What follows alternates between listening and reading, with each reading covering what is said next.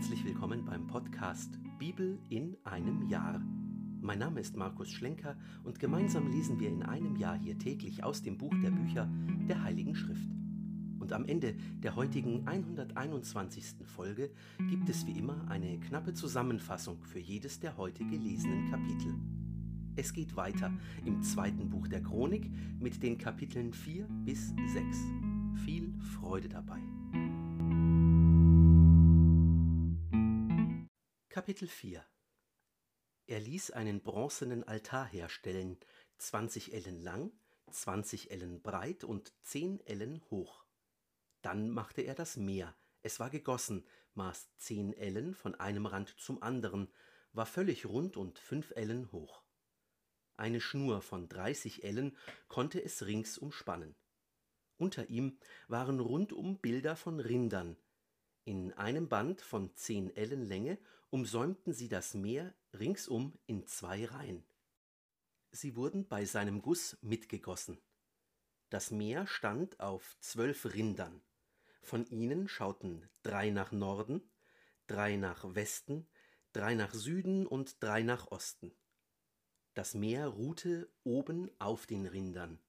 Ihre Hinterteile waren nach innen gekehrt. Die Wand des Meeres war eine Handbreit dick sein Rand war wie der Rand eines Bechers geformt, einer Lilienblüte gleich. Es fasste dreitausend Bad. Auch machte er zehn Kessel, von denen er fünf an die Südseite und fünf an die Nordseite brachte. Sie dienten für die Waschungen. Was zum Brandopfer gehörte, sollte man in ihnen abspülen. Das Meer war für die Waschungen der Priester bestimmt. Er machte die zehn goldenen Leuchter der Vorschrift gemäß und stellte sie im Tempel auf. Fünf auf der rechten und fünf auf der linken Seite. Ferner machte er zehn Tische und brachte sie in den Tempel, fünf auf die rechte und fünf auf die linke Seite. Desgleichen verfertigte er hundert goldene Schalen. Auch schuf er den Vorhof der Priester und den großen Hof mit seinen Toren. Die Torflügel überzog er mit Bronze.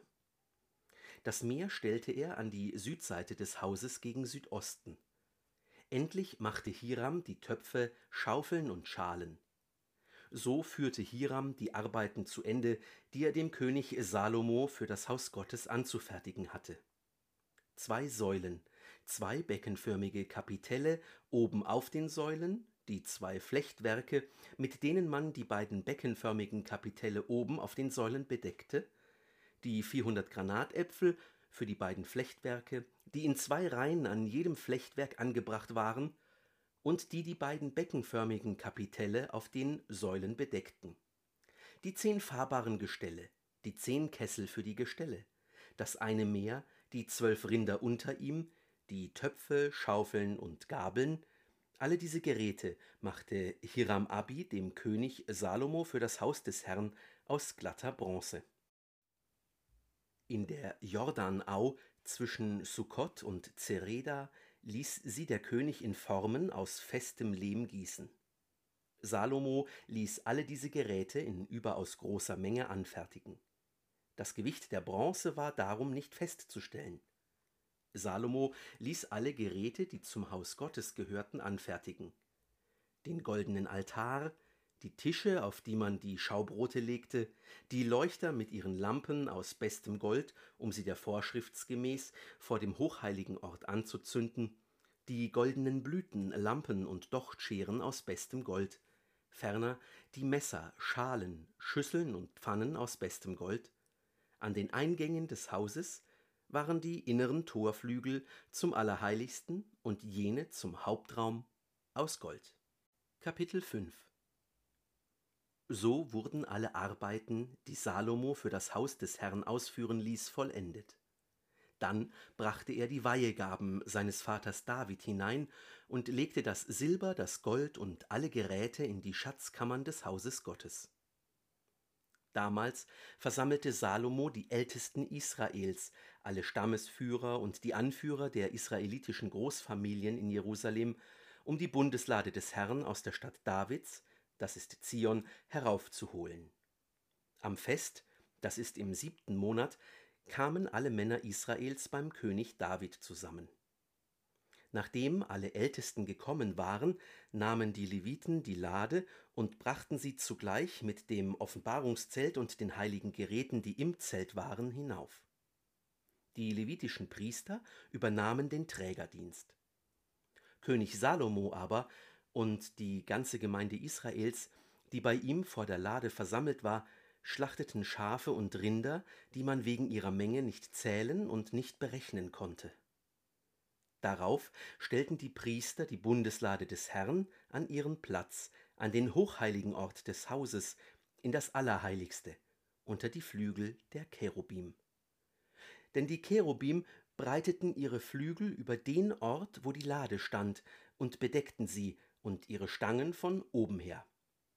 Die Stangen waren so lang, dass man ihre Spitzen an der Lade vor dem hochheiligen Ort sehen konnte draußen aber waren sie nicht zu sehen.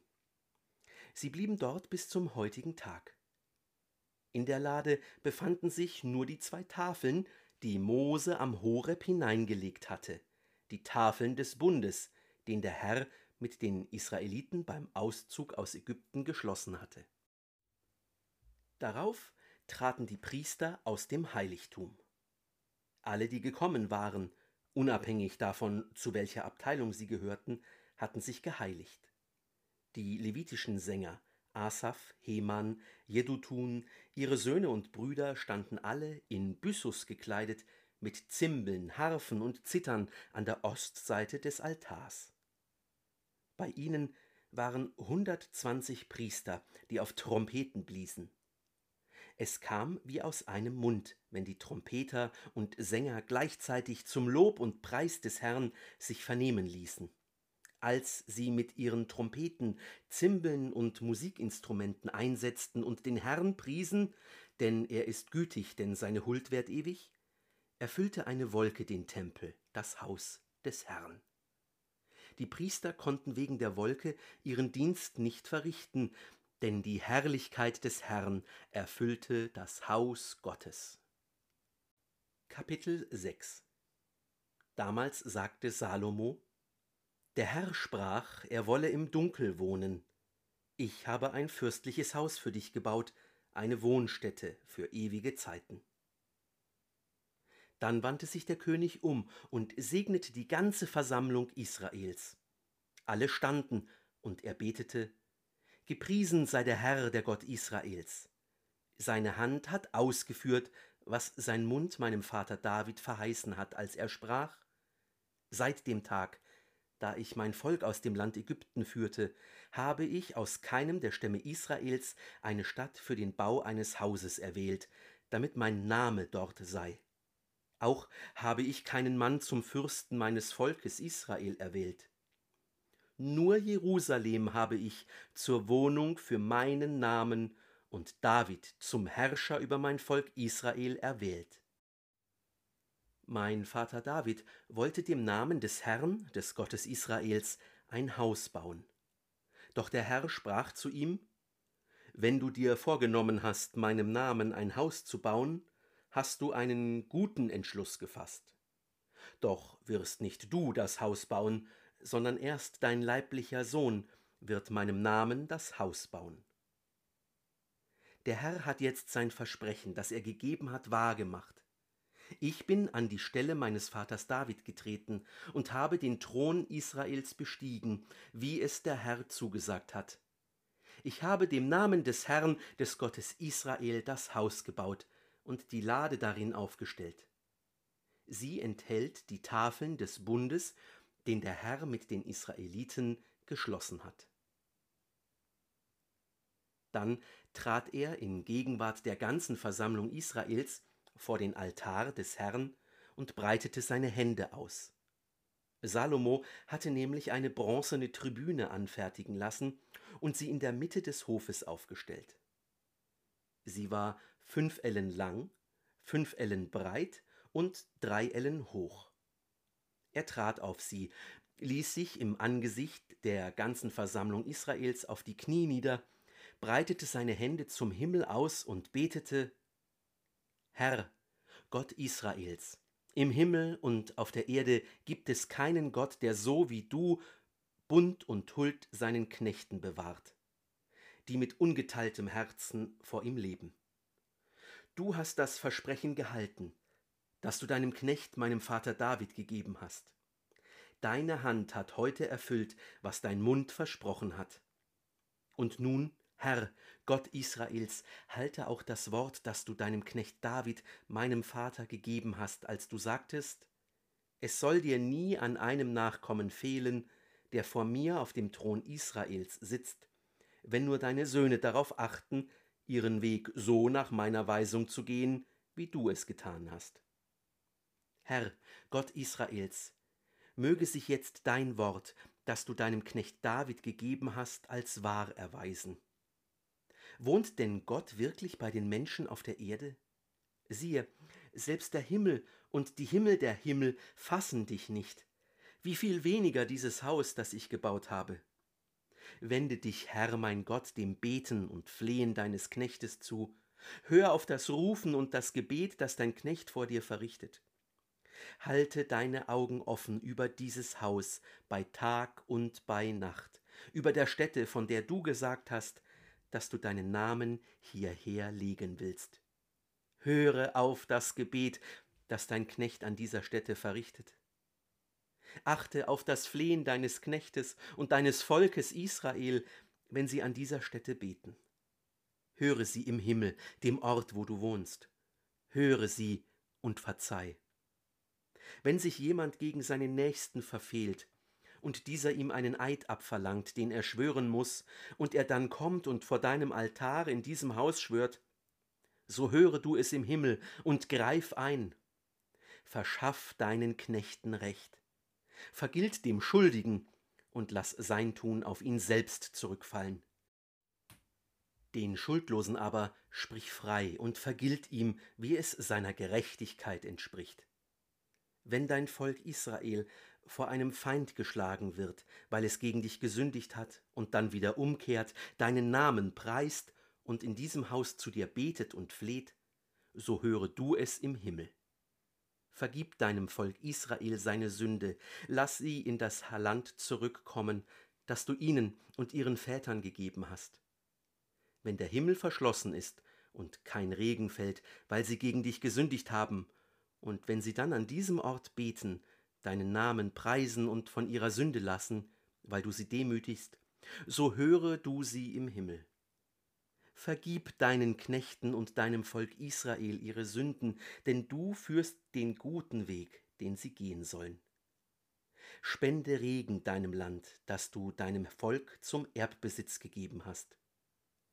Wenn im Land Hungersnot herrscht, wenn Pest ausbricht, wenn Getreidebrand, Rost, Heuschrecken und Ungeziefer auftreten, wenn Feinde sie im eigenen Land bedrängen, wenn irgendeine Plage oder Krankheit sie trifft, so höre du jedes Gebet und Flehen eines jeden Einzelnen und deines ganzen Volkes Israel, denn sie alle kennen ihre Not und ihr Leid und erheben ihre Hände zu diesem Haus. Höre sie im Himmel, dem Ort, wo du wohnst, und verzeih vergilt jedem, was sein Tun verdient. Du kennst ja ihre Herzen, denn du allein kennst die Herzen der Menschen. So werden sie dich fürchten und auf deinen Wegen gehen, solange sie in dem Land leben, das du unseren Vätern gegeben hast. Auch Fremde, die nicht zu deinem Volk Israel gehören, werden wegen deines großen Namens, deiner starken Hand und deines hoch erhobenen Armes aus fernem Land kommen. Sie werden kommen und in diesem Haus beten. Höre sie dann im Himmel, dem Ort, wo du wohnst, und tu alles, weswegen der Fremde zu dir ruft. Dann werden alle Völker der Erde deinen Namen erkennen, Sie werden dich fürchten, wie dein Volk Israel dich fürchtet, und erfahren, dass dein Name ausgerufen ist über diesem Haus, das ich gebaut habe. Wenn dein Volk gegen seine Feinde in den Krieg zieht, auf dem Weg, den du es sendest, und wenn es dann zu dir betet, zu dieser Stadt hingewendet, die du erwählt hast, und zu dem Haus hin, das ich deinem Namen gebaut habe, so höre du im Himmel sein Beten und Flehen und verschaff ihm Recht.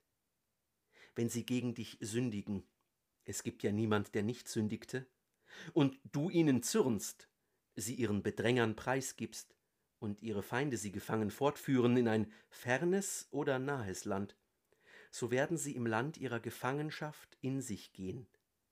Sie werden im Land ihrer Gefangenschaft umkehren, zu dir flehen und rufen, wir haben gesündigt, Unrecht getan und gefrevelt. Mit ganzem Herzen und ganzer Seele werden sie im Land ihrer Gefangenschaft, wohin man sie geführt hat, zu dir umkehren und beten, zu dem Land hingewendet, das du ihren Vätern gegeben hast, zu der Stadt hin, die du erwählt hast, und zu dem Haus hin, das ich deinem Namen gebaut habe. Höre dann im Himmel, dem Ort, wo du wohnst, ihr Beten und Flehen. Verschaff ihnen Recht und verzeih deinem Volk, was es gegen dich gesündigt hat.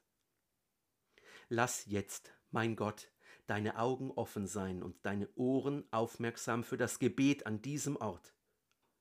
Und jetzt steh auf, Herr und Gott, zum Ort deiner Ruhe, du und deine machtvolle Lade. Deine Priester, Herr und Gott, sollen sich in Heil kleiden und deine Frommen sich des Glückes freuen. Herr und Gott, weise deinen Gesalbten nicht ab, sei eingedenk der Hulderweise an David, deinem Knecht.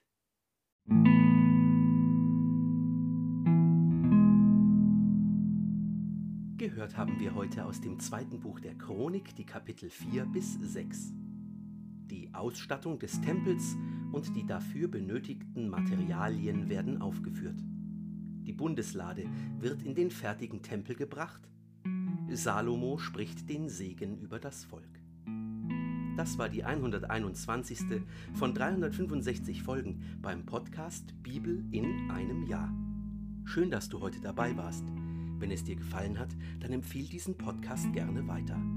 Zum Neuen Testament findest du übrigens auf dem YouTube-Kanal Einsatztage jeden Sonntag ein Video.